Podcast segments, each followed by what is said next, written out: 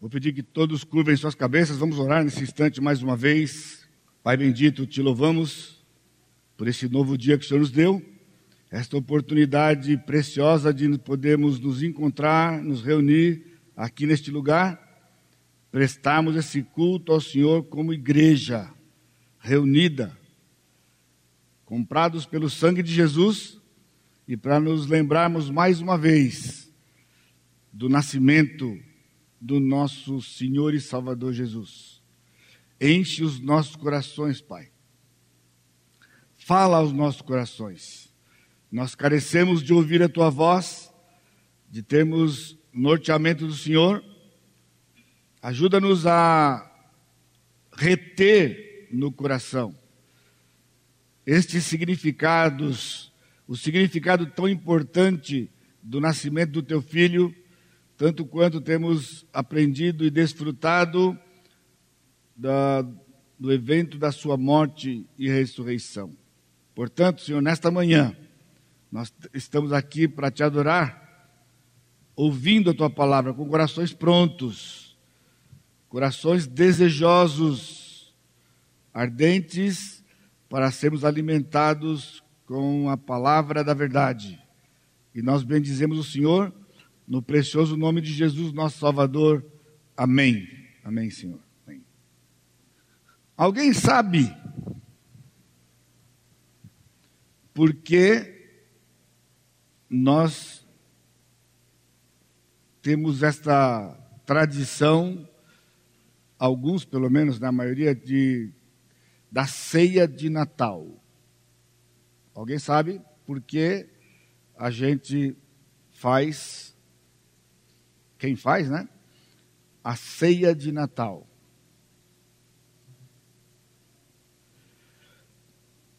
Eu fui criado numa família que não tinha este hábito, a gente não tinha esta tradição no meio da nossa família, como eu falei domingo passado à noite, passamos a fazer isto depois que nós, que eu digo eu, meu irmão e minha irmã nos casamos, nós nos casamos no mesmo ano, em um ano e um mês, nós três nos casamos. A minha irmã casou em dezembro, em janeiro de 81, eu em dezembro de 81 e o meu irmão Elvio em, janeiro, em fevereiro de 82.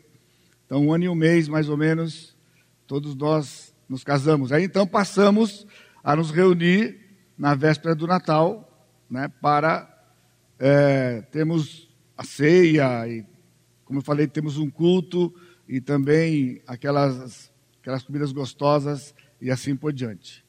Mas afinal, por que fazemos isso? Ou por que não fazemos isso na véspera do Natal? Muito bem, eu quero compartilhar com os irmãos nesta manhã uma mensagem de Natal, nos ajudando a, a refletir no Evangelho. O que é o Evangelho? O que é o Evangelho? Essa é uma outra pergunta que eu poderia fazer se nós estivéssemos na escola dominical aqui. Então, certamente o microfone ia correr por aí, tanto na primeira pergunta como esta pergunta, e você poder dar a sua opinião, né? Ou dizer, quando você ouve essa palavra Evangelho, então, o que é, né? O Evangelho. Bom, com respeito à primeira pergunta, eu faço outra pergunta. Você sabe que horas você nasceu? Quantos de vocês estão aqui sabem a hora que nasceu? Ó, oh, tá vendo? Tem gente que não sabe que hora nasceu, não é? Muito bem. Alguém está por aqui que nasceu tipo uma hora da manhã, duas horas da manhã? Ok, muito bem, tá. Quem está aqui que nasceu tipo horas, 8 horas da noite? 7 horas, 8 horas da noite foi a aí a Elisinha, a Elisa. Que hora nasceu o Rafael?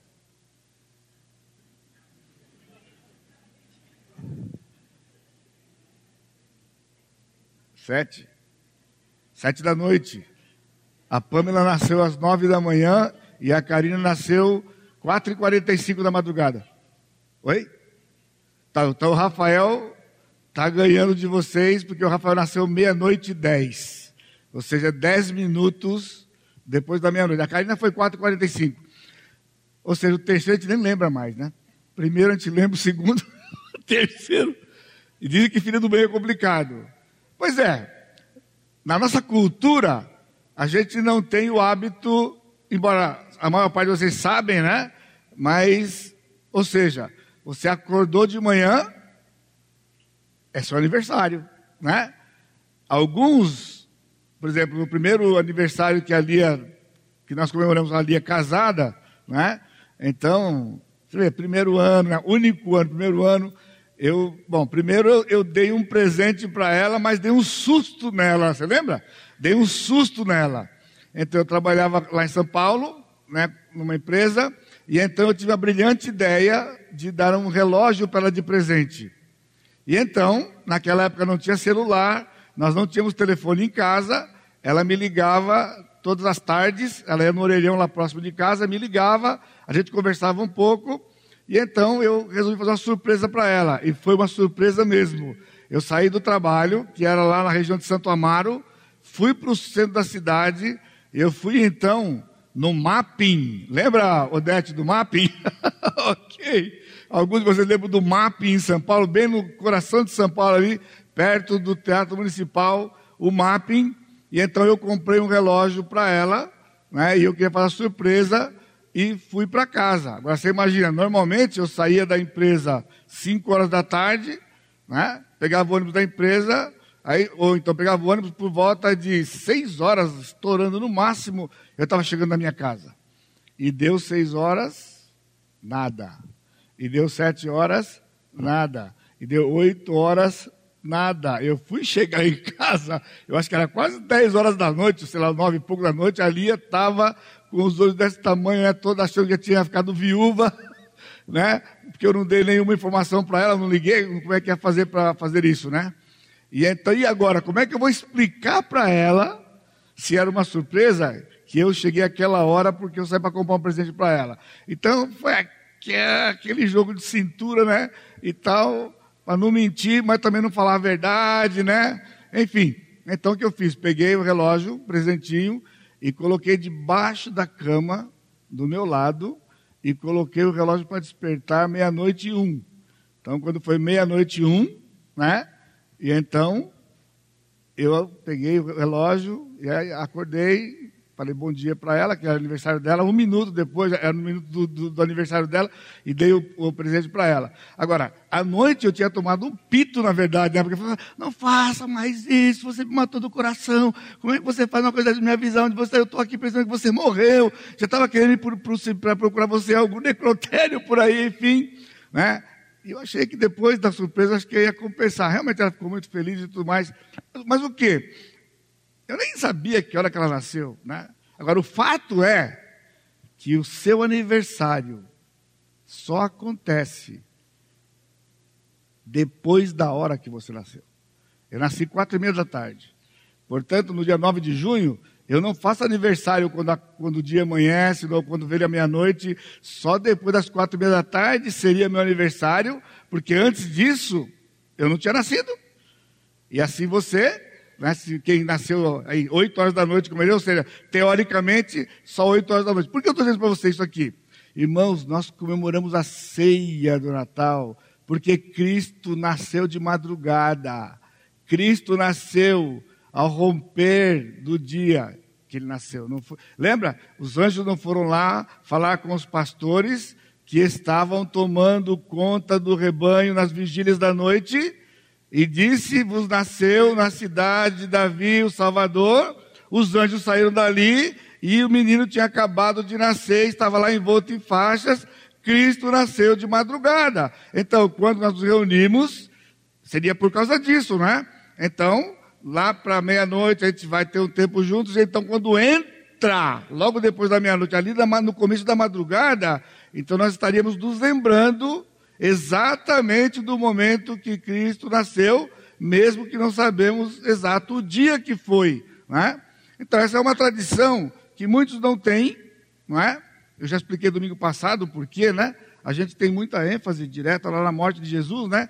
Mas o nascimento de Jesus, embora nós sabemos, ou nós saibamos que é importante, mas não damos tanta ênfase assim, né? Mesmo uma festa dessa que é tão tradicional, hoje muitos de nós vamos nos preparar aí talvez à tarde, fazendo coisas para encontrar lá à noite, perto da madrugada, perto da alguns oito, dez da noite, meia-noite, para podermos estar juntos.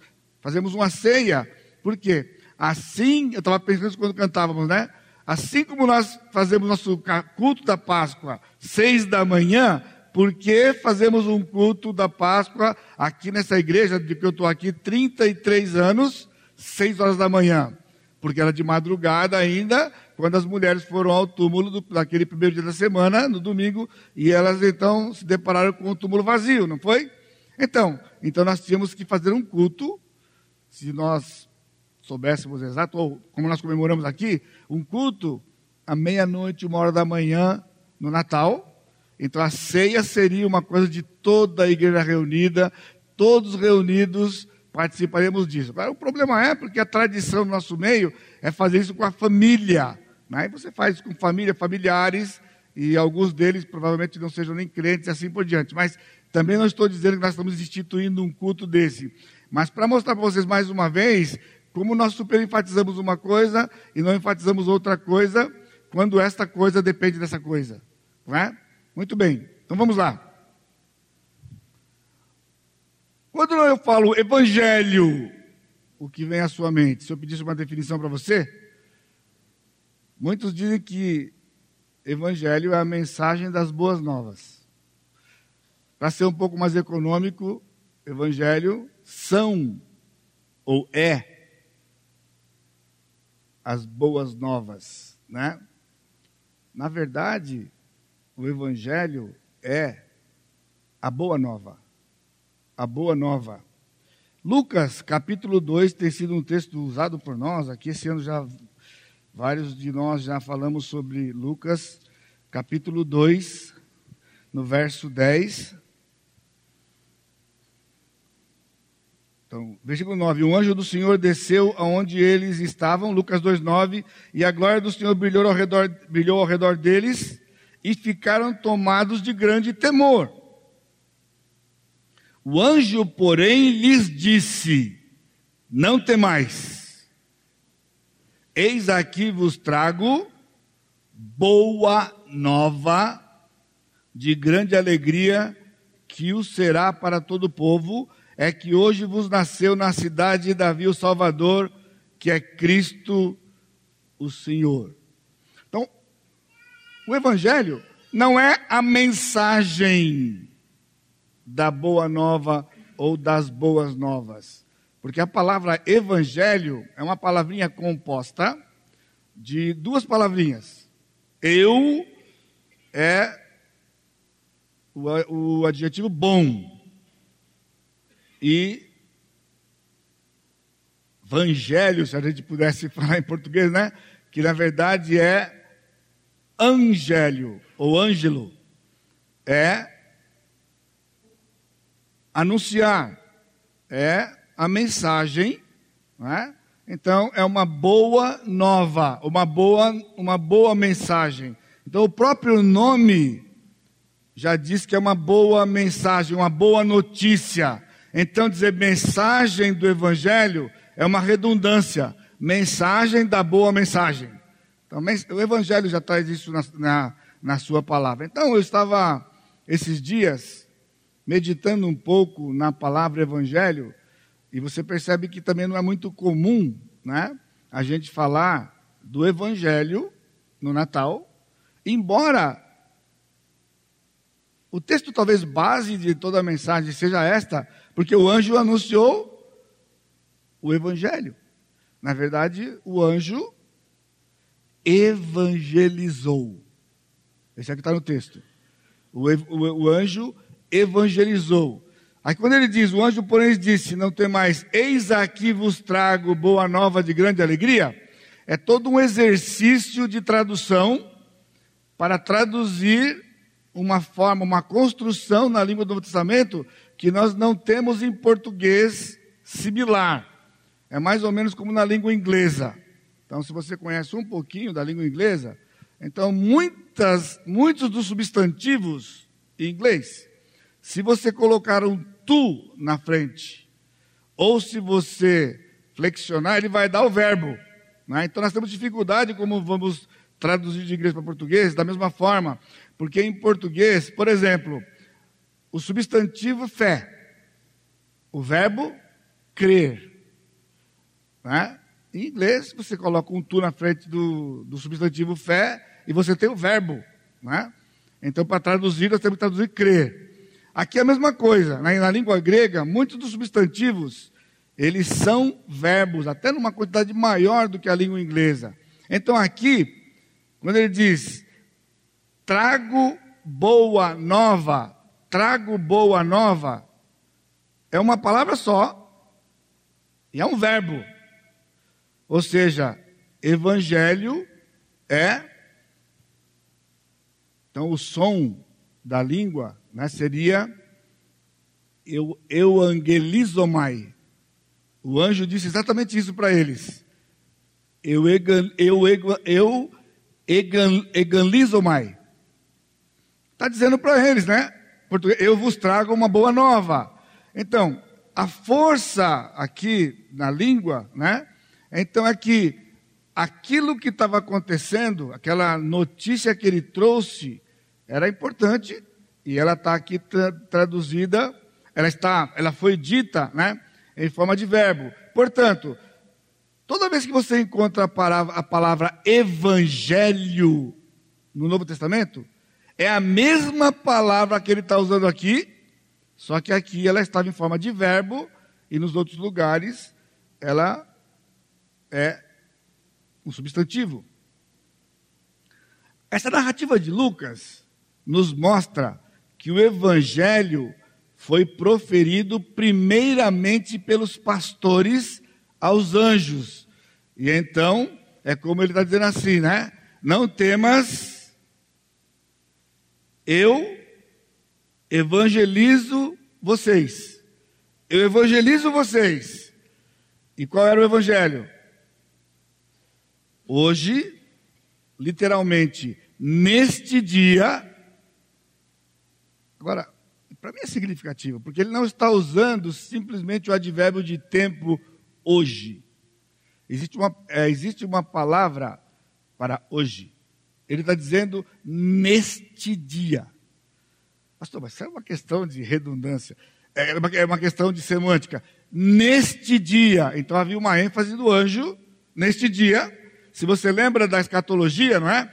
Quando Cristo entrou na, na entrada triunfal de Jerusalém, ele responsabilizou Israel por não ter se lembrado daquele dia profetizado tanto tempo atrás, estava profetizado o dia exato, naquele caso, do ano exato, do mês exato, e quando Cristo entrou, era o dia que o animal era separado, tirado do rebanho, para ser cuidado, separado por quatro dias, depois ser morto, né, na Páscoa. E assim foi com Jesus. Na segunda-feira ele entrou em Jerusalém, ele estava sendo separado, naquele dia eles decidiram matá-lo, e então na sexta-feira Cristo foi morto, sendo o cordeiro pascal daquele ano, o cordeiro de Deus que tira o pecado do mundo. Já foi, tinha sido profetado por João, né, no começo do ministério de Jesus. E então aqui o anjo diz: Eu evangelizo vocês, por quê? Neste dia foi dado a luz tudo são detalhes. Né? Quando ele fala, vos nasceu, né? literalmente está dizendo só, foi dado à luz. Agora, quando fala foi dado à luz, a ênfase não está na mãe dele. A ênfase está nele que nasceu. Por isso que na tradução em português fala vos nasceu. Então a, a ideia é, ele nasceu. Né? Obviamente que ele nasceu, uma mulher tinha que estar lá para dar luz. Mas a ideia é, foi, nas, foi nascido, foi dado à luz, porque é passivo, foi dado à luz a um filho, um menino, um menino, né? Foi dado à luz um menino. Na cidade de Davi, e ele é o Salvador, que é Cristo o Senhor. Então, aqui ele está usando, como eu disse, um verbo que é exatamente o nosso substantivo evangelizar, evangelho. A pergunta é então, o que é o evangelho? Nós temos uma ordem em Mateus, em, na verdade Marcos, volta um pouquinho só para Marcos, capítulo 16, versículo 15. Marcos 16, 15, ele diz: E disse-lhes: Indo por todo o mundo, pregai o evangelho a toda criatura. Então aqui nós temos algo curioso, porque nós temos aqui, diferente de Lucas, nós temos o verbo pregar, aquilo lá que dizia, eu trouxe, vos trago, não está no texto, porque ele está usando o, o, o, o, substantivo como verbo, certo? Aqui ele diz, pregai ou proclama o evangelho. Foi a ordem de Jesus para os discípulos. Proclama o evangelho a cada criatura. Mas a pergunta é: qual é o conteúdo desta boa nova? Quando nós pregamos o Evangelho, o que, que nós pregamos? Cristo morreu, foi sepultado e ressuscitou ao terceiro dia. Isso nós temos tido, inclusive, como uma definição que está em 1 Coríntios capítulo 15, versos de 1 a 4, 1 Coríntios 15, versos de 1 a 4, o apóstolo Paulo diz: Irmãos, venho lembrar-vos o evangelho que vos anunciei. Aqui ele está usando as duas palavras, é o evangelho que eu evangelizei.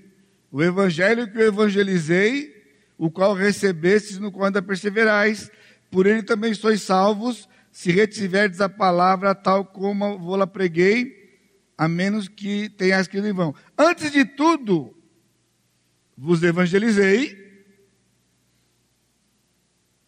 o que também recebi, que Cristo morreu pelos nossos pecados, segundo as Escrituras, foi sepultado e ressuscitou ao terceiro dia, segundo as Escrituras.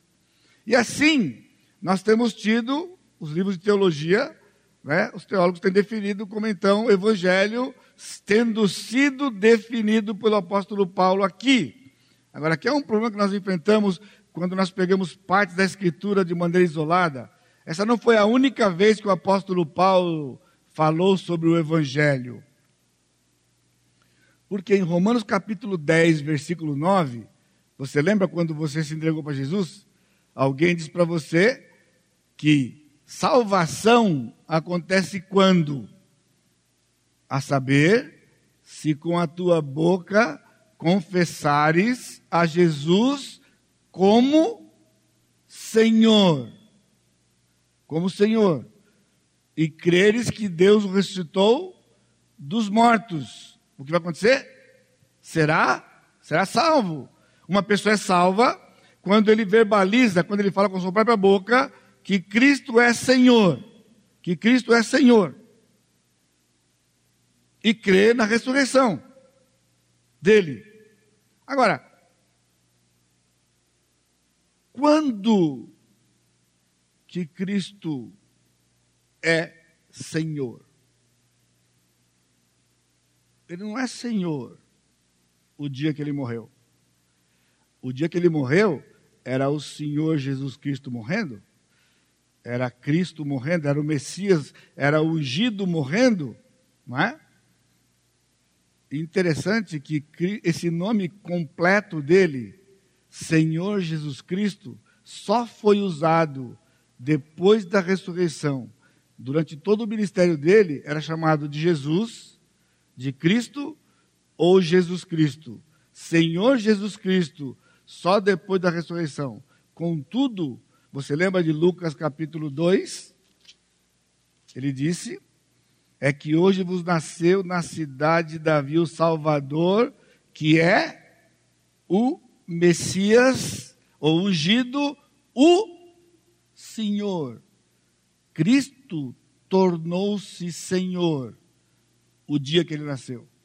Portanto, no coração e na mente do apóstolo Paulo, o evangelho não era e não é somente a morte do Senhor Jesus Cristo e ressurreição, mas o seu nascimento, morte e ressurreição. No nascimento ele se torna Senhor, porque é Deus vindo, tornando-se homem, Deus homem, Senhor, e então agora ele vai viver, e ele vai morrer, vai ressuscitar, e então vai ser conhecido como Senhor, que nasceu, Jesus Cristo, depois da ressurreição.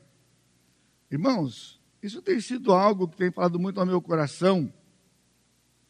Neste, nesses tempos, domingo passado eu já preguei para vocês a respeito disto, né? Então, a verdade do senhorio do Senhor Jesus Cristo está no anúncio do nascimento, Cristo o Senhor. E uma pessoa, então, não pode ser salvo se ele não reconhecer que Cristo é Senhor. Nós dizemos para as pessoas isso, mas nós não enfatizamos que Ele é Senhor, porque aquele menino que nasceu é Deus, tornando-se homem, agora Deus homem, e é o Senhor, que era a mensagem do Evangelho. Deus tornou-se homem ao nascer, para então poder morrer, como nós vimos no domingo passado, substitutivamente pelo pecador. Então ele só poderia ir para a cruz e ressuscitar, porque ele nasceu, Deus tornou-se homem, Deus não morre, o homem morre, agora então ele podia morrer substitutivamente, morrer no nosso lugar, né? no lugar do pecador. Portanto, evangelho ou Boa Nova ou Boas Novas inclui o Natal. Boa Nova é Natal mais Páscoa. Natal mais Páscoa. Nós já temos visto ao longo desses anos aqui, recentemente eu preguei uma série sobre do livro do John Piper, Deus é o Evangelho, enfatizando para os irmãos que o Evangelho é uma pessoa. Qual era a boa nova? A boa nova é que hoje vos nasceu um menino. Nasceu o Salvador, que é Cristo Senhor. Então a boa nova era uma pessoa, era a pessoa de Jesus, era o Senhor Jesus que agora ia fazer o seu sacrifício por nós. Então, nós vimos domingo passado, só pegando um gancho ali, para ligar para vocês aqui, que, o, que o, o Evangelho, ele foi ilustrado no Velho Testamento por aquelas três festas que o Senhor trouxe para Israel por força de lei, eram festas obrigatórias, que era o tabernáculo, tabernáculos, que apontava para o nascimento de Jesus, Páscoa, que apontava para a morte de Jesus, e o Pentecostes, que quando se cumpriu o Novo Testamento com a inauguração da igreja, era o cumprimento de Gênesis capítulo 12, quando ele disse para Abraão que através do, do herdeiro de Abraão, do filho dele, ele seria bênção para todos os povos. Todos os povos vão ser abençoados em Abraão. Quando isso foi cumprido? no Pentecostes. Porque a igreja era inaugurada e agora a igreja sairia pelo mundo inteiro para proclamar a verdade do Senhor que nasceu, do Senhor que morreu e que ele não era alguém exclusivo para Israel, mas ele era sim para todas as nações, para todos os povos. Tabernáculos, Páscoa e a festa das semanas, que é a festa do Pentecostes. Tabernáculos era uma festa que foi abandonada cedo, eu disse para os irmãos. Agora você lembra, quando Cristo nasceu, o povo deveria saber que em algum tempo, em algum momento, né, Deus ia cumprir a promessa dele, tanto quanto ele cumpriu a Páscoa e cumpriu o Pente... cumpriria a Páscoa e cumpriria o Pentecostes, né? ele iria cumprir também tabernáculos quando o Messias ia chegar, ia ser identificado como Messias, ia fazer o seu, ia ter o seu ministério e depois então dar a sua vida né, pelo pecador, conforme foi prometido em Gênesis capítulo 3, versículo 15. Agora, eu tenho, já preguei anos passados aqui também, que esta cena da manjedoura, essa cena dos animais, né, pensa bem, a verdade é que o povo de Israel não estava esperando o Messias. Não estava esperando o Messias. Porque eu digo para vocês, se estava profetizado em Daniel, capítulo 9, que o Messias morreria, e foi dado a data do Messias, da morte dele, o Messias tinha que nascer antes de morrer. Então, se eles não estavam esperando o dia da morte dele, o dia da entrada triunfal, que seria da morte dele, também não estavam esperando o dia que ele ia nascer. É? Então, só se pegar Daniel e calculasse que ele seria morto na Páscoa do ano 33, que seria os 173.880 dias desde o decreto de Artaxerxes, então, naquele ano de 33, Cristo ia nascer, perto daquela época ia nascer, né? Antes disso, ele teria que nascer para poder então morrer. Como eles não acreditavam no Messias que morreria, também não acreditavam no Messias que ia nascer. Portanto, aquela coisa da virgem vai dar à luz um filho, eram profecias que estavam lá, mas Israel não estava ligado. Agora, Cristo nasceu. E esse dia tinha que ser proclamado tanto quanto tinha que ser proclamado o dia da sua entrada triunfal. Mas não tinha um homem esperando. Quando ele chega na cidade, não tem lugar para ele. Não tem lugar para ele. Não tem lugar para ele. Nós sabemos que isso aqui é, uma, é um tipo do fato de que não há lugar para Jesus no coração do pecador. Não há lugar para Jesus no coração do pecador. Mas ele vai entrar porque o Senhor planejou assim. Assim como ele nasceria, porque o Senhor planejou assim. E sabe quem testemunhou? Os animais. Um dia fazer a, uma pregação expositiva sobre a teologia dos animais. A teologia dos animais.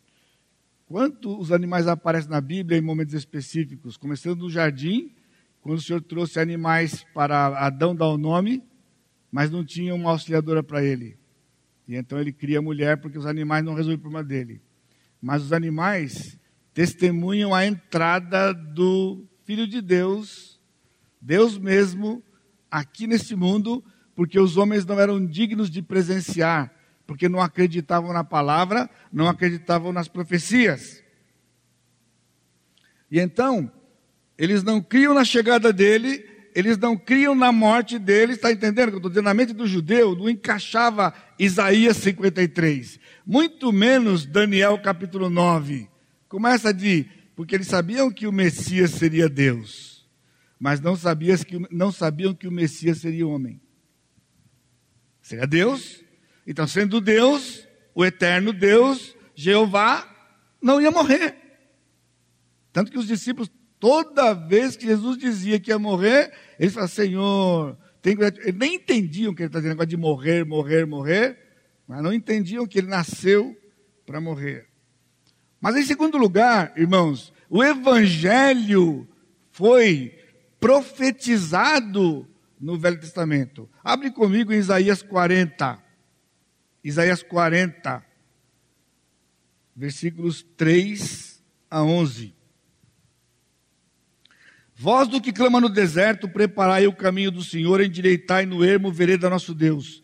Todo vale será aterrado e nivelado, nivelados todos os montes e outeiros, o que é tortuoso será retificado e os lugares escabrosos aplanados. A glória do Senhor se manifestará e toda a carne haverá, pois a boca do Senhor o disse.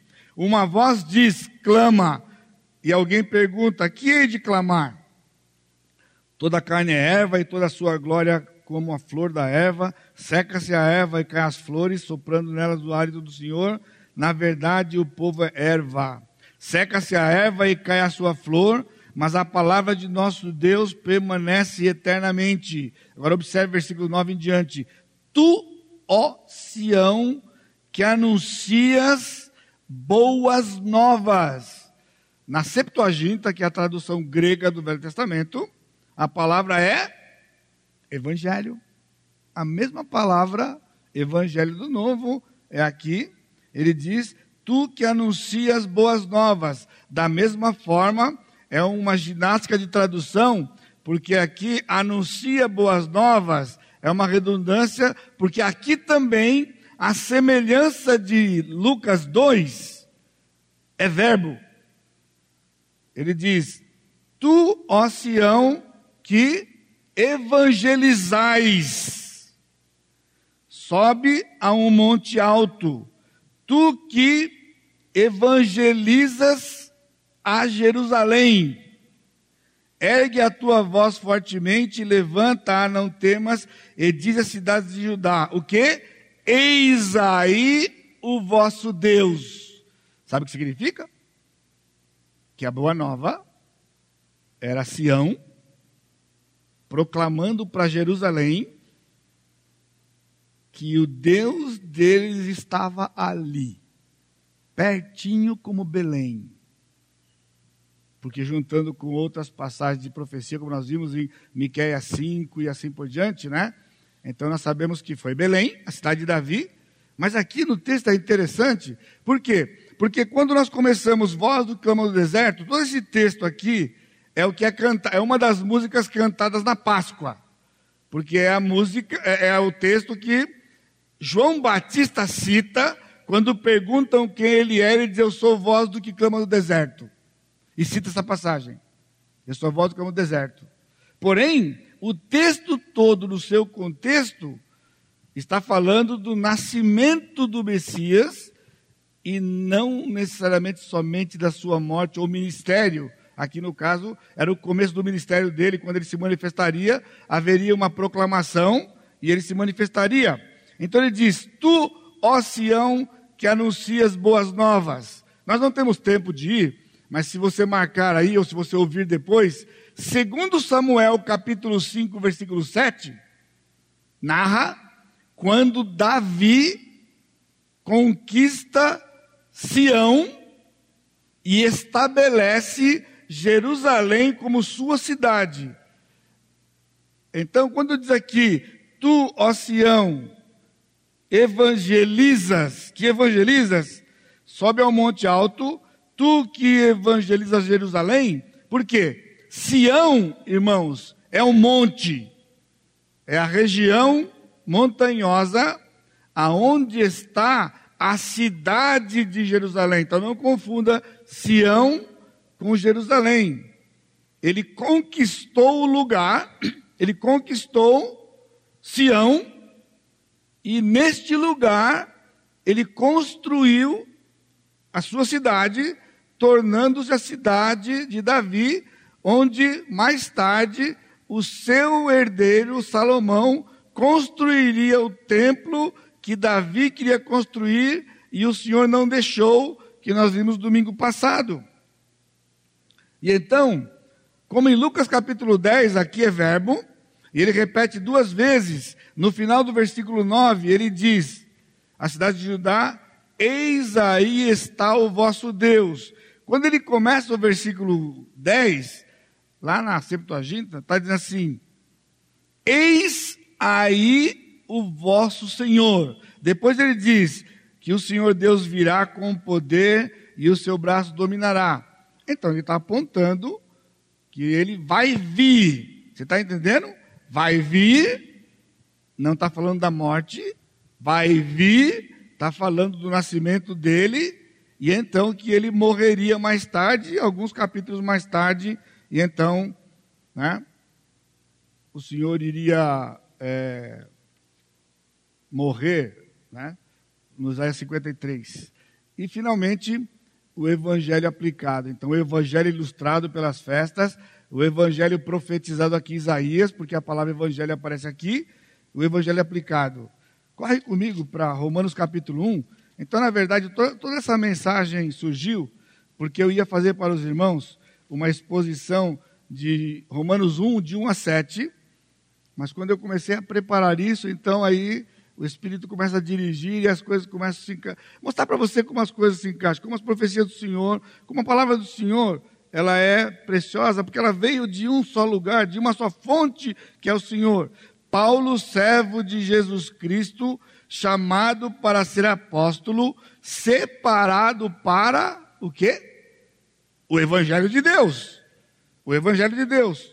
O qual foi por Deus outrora prometido por intermédio dos seus profetas nas Sagradas Escrituras, com respeito a seu filho, o qual, segundo a carne, veio da descendência de Davi, e foi designado filho de Deus com poder, segundo o Espírito de Santidade, pela ressurreição dos mortos, a saber, Jesus Cristo, o que?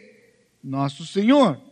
Por intermédio de quem viemos a receber graça e apostolado por amor do seu nome, para a obediência por fé entre todos os gentios. Então, Paulo ele não só escreveu em 1 Coríntios, né, narrado para nós aqui né, na carta aos Coríntios, sobre o Evangelho, mas ele escreve aqui, na mesma época, ele escreve aqui aos Romanos, dizendo que Paulo havia sido separado para o Evangelho de Deus. Agora, para ajudar você, pessoal daí da, do português aí, né? Pessoal que vai fazer vestibular. Ah, não é agora, né? o qual foi por Deus outrora prometido. O que é o qual? O que foi prometido pelo Senhor outrora? Se o livro, se o Romanos tivesse escrito em português, nós diríamos que o que foi por Deus prometido pelos profetas era o Evangelho. Está escrito aqui, não é? separado para o Evangelho de Deus, o qual foi por Deus, porque a regra em português diz que o pronome relativo ele se refere ao antecedente mais próximo, e o antecedente mais próximo é o Evangelho. Contudo, não é assim na língua do Novo Testamento? Por quê? Porque o qual, na língua grega, o, o pronome relativo ele tem gênero. E o gênero do qual aqui é masculino. E evangelho é gênero neutro. Portanto, o qual não pode se referir ao evangelho, porque evangelho é gênero neutro. Então, o evangelho masculino tem que se referir ao masculino mais próximo. E o masculino mais próximo é Jesus Cristo. Porque ele fala, Paulo, servo de quem? Servo de Jesus Cristo, o qual foi prometido pelo Senhor, pelos profetas. Então, mostrando que Jesus Cristo foi prometido pelos profetas, nós temos uma porção de passagens lá, não é? Segundo as Escrituras. Aí ele vai dar duas características de Cristo. Primeiro, com respeito a seu filho. Então ele prometeu pelos profetas que Cristo era filho de Deus, do o qual, de novo, Jesus, segundo a carne, veio da descendência de Davi. Irmãos, quando foi que Cristo foi da descendência de Davi? no dia que ele nasceu. Porque o dia que ele nasceu, sua mãe, Maria, era da linhagem de Davi, portanto, cumpria-se a profecia de que ele viria da descendência de Davi. Então aqui ele é cuidadoso e ele diz, quando fala veio, literalmente lá é muito mais forte do que isso, é uma palavra especial que aparece muitas vezes no Novo Testamento, Paulo gosta, gostava muito dessa palavra, diz assim: o qual tornou-se da descendência de Davi. Então, Cristo, Jesus Cristo,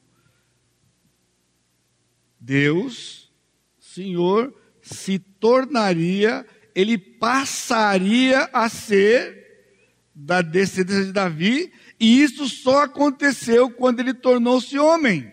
Por isso ele usa esse, esse, é, essa palavra tornou-se. Significa, ele não era da descendência de Davi, porque era Deus, o eterno Deus. Mas ele passaria a ser, ele começaria uma existência como descendente de Davi. Está se referindo a o seu nascimento. Versículo 4: E foi designado Filho de Deus com poder, segundo o Espírito de Santidade pela ressurreição. Designado aqui também é uma palavra especial lá, é uma palavra forte, que literalmente é decretado na eternidade passada, sendo Deus, foi decretado que ele seria o Filho de Deus na ressurreição, cumprindo aqui agora Salmo 2, versículo 7, Tu és meu filho, eu hoje te gerei. Então, há uma seita que eles dizem que Cristo não é todo-poderoso, porque Cristo é um Deus que foi criado e gerado pelo Pai. Certamente eles não conhecem a Escritura, porque ele não foi gerado em termos de existência, ele passou a ser da descendência de Davi quando ele nasceu, mas filho de Deus, ele foi decretado no passado cumprindo-se no tempo e no espaço pela ressurreição dele, portanto, ele foi gerado pelo Pai na ressurreição, passando a ser o primeiro membro da raça humana a viver eternamente. Ele é as primícias dos que dormem. Significa, primícia era uma festa em que eles pegavam o primeiro molho da colheita e traziam para o Senhor, as primícias. Então, Cristo é o primeiro membro da raça humana que morreu, foi ressuscitado e tornou-se eterno para frente, você não vai morrer mais, garantindo que nós vamos ressuscitar e também não morreremos mais, viveremos para a eternidade como Ele. Como Cristo ressuscitou e vai para toda a eternidade, nós também ressuscitaremos estaremos vivos para toda a eternidade. Vocês estão dormindo, né? Porque foi cedo o culto hoje, né? Não sai amém hoje de jeito nenhum hoje aqui, né? Então, você percebe a coerência de Paulo? Ele era apóstolo separado para o evangelho. Qual era o evangelho de Paulo?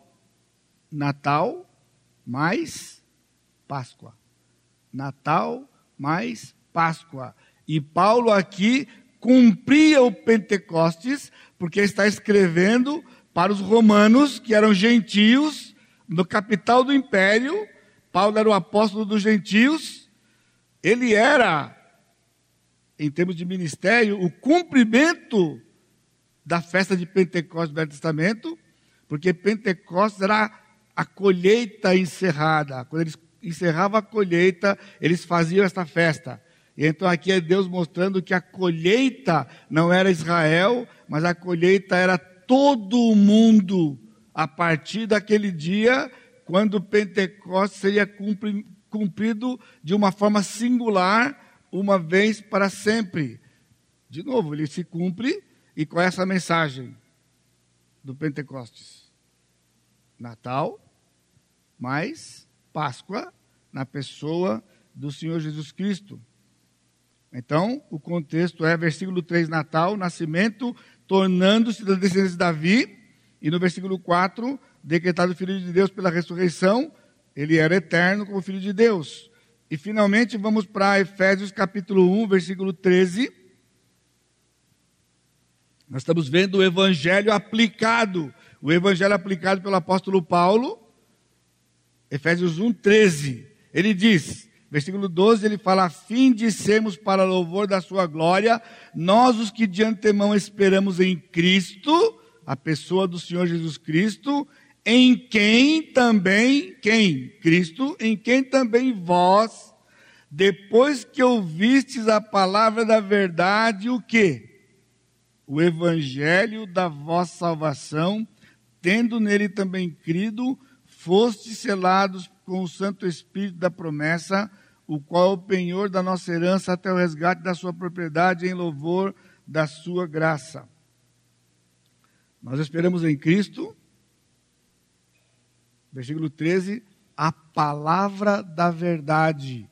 Agora, aqui, palavra é Logos, e Logos é a mesma palavra de João 1, 1, quando ele diz o verbo se fez carne, então a palavra verbo em português é a tradução do grego logos, e aqui quando ele diz palavra da verdade, é a palavra logos da verdade, João 14, 6, eu sou o caminho, eu sou o caminho e a verdade e a vida. Você está entendendo agora? A palavra da verdade, o que? O evangelho.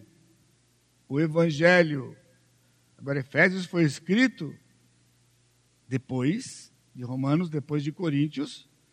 Então, o Evangelho, Natal, mais Páscoa, nascimento dele, tornando-se Senhor, morrendo, ressuscitando entre os mortos, ele diz, através do Evangelho da vossa salvação. Então, quando cremos nele, nós somos selados pelo Espírito Santo. Portanto, o Evangelho da nossa salvação, o Evangelho salva.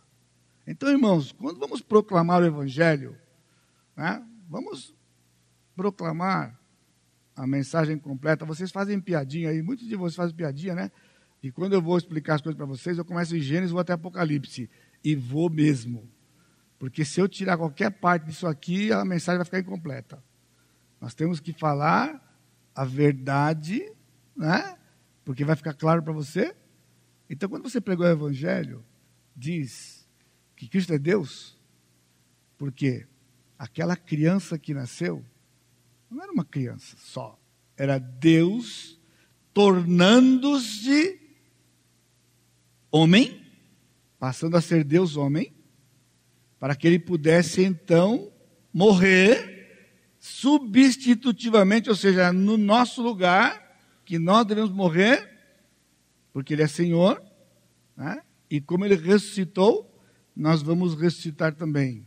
Esse é o evangelho que o apóstolo Paulo pregava, esse é o evangelho que o Senhor disse, indo por todo mundo, pregai o evangelho. Porque a morte de Cristo e a sua ressurreição só tem sentido se uma pessoa entender que aquela criança era Deus nascendo, tornando-se homem, porque senão seria morte. Por isso que o pessoal pensa, sabe por que aquela ideia de que Cristo foi um homem avançado para sua época, Cristo era ah, um profeta, o que era? Por quê? Porque não há a ênfase no senhorio de Jesus que começou quando Deus tornou-se homem. Então, o que isso tudo significa para nós? Esse é o nosso Natal de 2017. Hoje à noite, muitos de nós vamos estar reunidos, e eu tenho desafiado você, mesmo que você estiver numa reunião onde não haja pessoas que não sejam é, evangélico, convertido, ou sei lá como que você queira chamar, peça licençazinha, dá uma lidinha lá em Lucas 2,10 e diz né, que aquela festa acontece porque naquela madrugada Cristo nasceu. Era Deus, Deus mesmo, tornando-se homem, para que então ele pudesse morrer. O Evangelho é uma pessoa, o Evangelho aponta para o nascimento, a humanidade e humilhação. Deus se tornou homem. O Evangelho aponta para a cruz e para o túmulo vazio. O Natal aponta para a cruz e o Evangelho nos salva. Isso é o que estava no coração do apóstolo. Porque às vezes que a palavra Evangelho aparece no Novo Testamento, então guarde isso no coração. Dá para você ver aqui, é o resumo de tudo. O Evangelho é uma pessoa, o Evangelho aponta para o nascimento, Deus se tornou homem, O Evangelho aponta para a cruz e o túmulo vazio. O Natal aponta para a cruz. E este Evangelho nos salva. E só através do Evangelho alguém pode ser salvo. Amém? Então que Deus nos abençoe neste Natal de 2017 com a sua palavra e com a oportunidade de testemunharmos a outras, testemunharmos a outras pessoas a verdade da vida, missão, vinda vida e obra de Cristo por nós.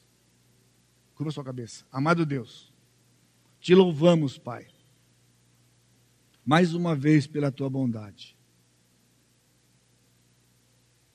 Pai, que o, teu, que o teu Santo Espírito ilumine as nossas mentes e os nossos corações, de maneira que ao nos relembrarmos destas passagens, o nosso coração se encha de alegria,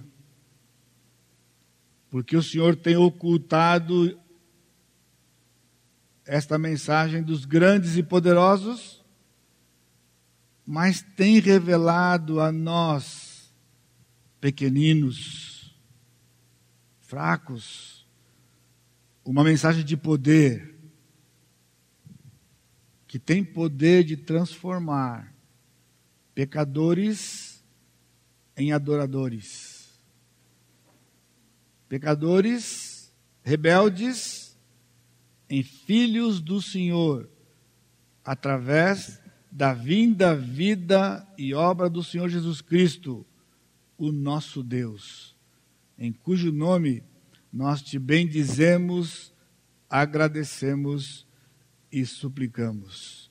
Que a graça do Senhor Jesus Cristo, o amor de Deus Pai e a consolação do Espírito Santo seja com todo o teu povo, hoje e sempre. Amém, Senhor. Amém, Senhor. Deus abençoe, irmãos, e um bom Natal para todos nós. Amém.